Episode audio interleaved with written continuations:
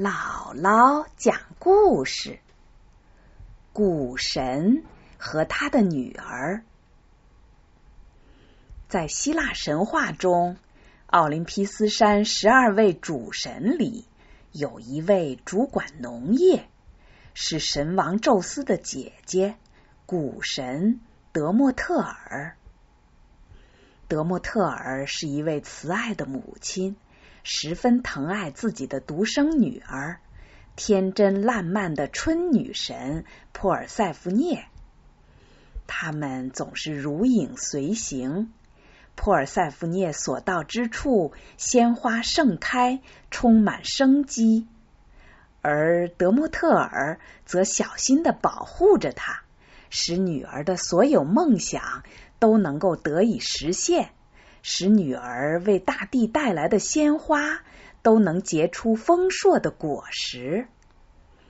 那时的大地永远是春意盎然，又果实累累。但是不幸发生了。一天，珀尔塞福涅正和女伴们在湖边采花，大地忽然裂开，一辆黄金马车。从地下冲出来，车上伸出一双臂膀，一把抱住了珀尔塞福涅，把他拖进马车。马车迅速沉入地下，地缝合上了，没有丝毫的痕迹。这一切都是在一刹那间发生的。一同采花的女伴们竟然什么也没有看见。只有在天上驾驶太阳车的太阳神阿波罗看清了这一幕，也知道是冥王哈德斯抢走了珀尔塞福涅。原来，宙斯三兄弟一起推翻了父亲的统治，为谁当神王争执不下。后来，他们听从了。普罗米修斯的建议，以抓阄来决定各自的权利。宙斯的哥哥哈德斯运气最不好，当了冥王，统治黑暗的地下王国，整天与魂灵为伴。最糟糕的是，因为害怕到暗无天日的地下生活，没有哪个女神。愿意嫁给哈德斯。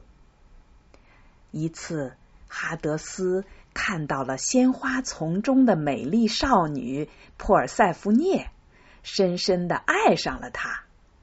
哈德斯去找宙斯，要求娶珀尔塞福涅为妻。宙斯说：“这怎么可能？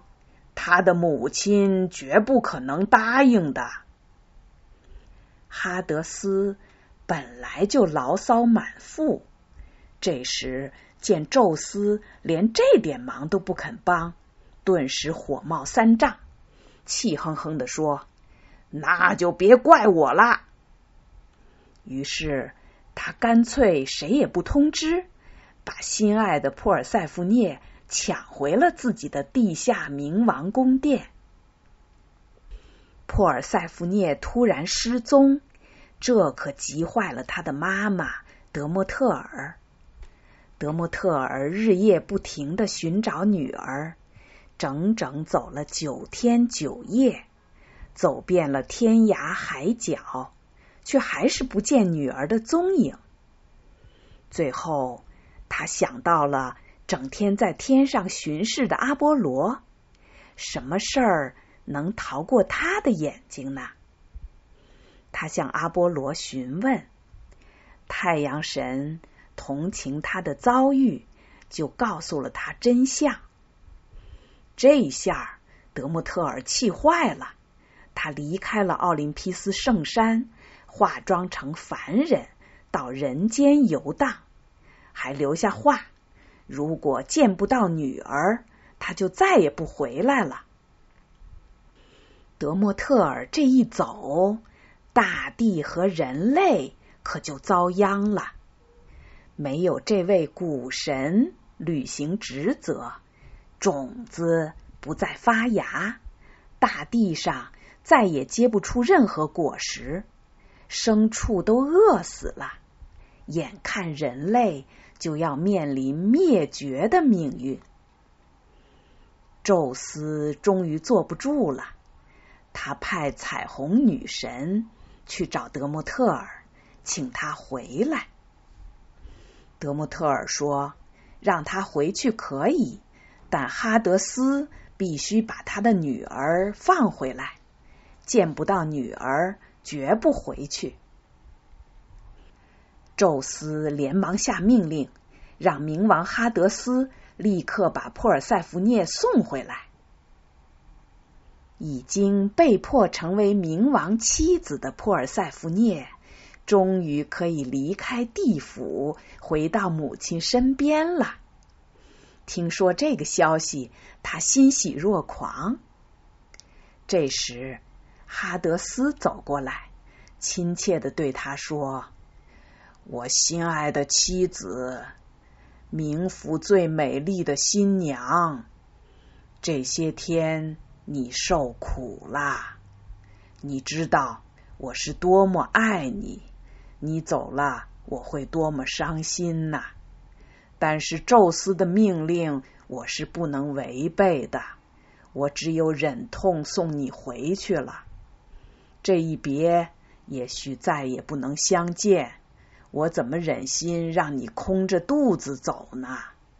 你吃点东西再走吧，哪怕只吃一点点也好啊。珀尔塞福涅听了这话，忽然心软了。地下虽然黑暗可怕，但这个黑暗王国的统治者哈德斯对他却很好。面对这个整天发脾气、大吵大闹的姑娘，哈德斯总是甜言蜜语、百依百顺。现在要走了，就好说好散吧。于是他小声说：“我知道你对我挺好，我回去以后不会恨你的。”说着，接过哈德斯。送上的石榴，哈德斯看着珀尔塞福涅把一粒石榴籽放进嘴里，长长的松了一口气，笑了。他说：“我心爱的妻子，我马上就送你回去。”德莫特尔见到自己的女儿，百感交集，母女俩抱头痛哭。哭够了，又相拥而笑。德莫特尔说：“我的女儿，你可回来了！这下咱们母女再也不分开了。”他问女儿：“你在冥府没有吃东西吧？”女儿说：“没有，我想绝不能一辈子留在那儿，所以我什么都不肯吃。”那就好啦，母亲说。忽然，女儿想起了那粒石榴，说：“不过临走时，我吃了一粒石榴。”什么？怎么回事？母亲惊慌的问。当他听女儿讲了事情的经过，连连叹气：“哎，我的傻孩子，你做了什么呀？”原来，只要吃过冥食，就无法离开阴间了。珀尔塞福涅在离开冥界前的最后一刻，被哈德斯的甜言蜜语打动，忘记了这个禁忌。现在后悔也晚了。后来，在母亲德莫特尔的恳求下。宙斯做出了裁决：珀尔塞福涅每年可以有八个月时间和母亲在一起，另外四个月必须回到阴间去与她的冥王丈夫团聚。从此，大地上就有了四季：春天，万物发芽，鲜花盛开。那是普尔塞福涅来了，回到母亲身边。他带来了生机和鲜花。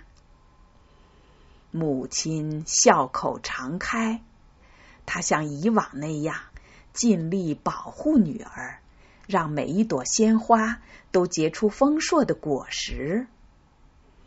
但随着秋天的到来，离分别的日子越来越近了。母女俩越来越沉默，各种鲜花都凋谢了，树叶也慢慢枯黄。终于，女儿走了。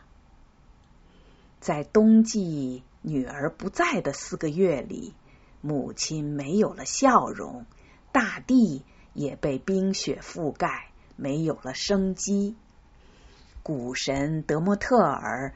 每日威风凛凛的俯视大地，盼望春天的到来，盼望心爱的女儿再次回到他的怀抱。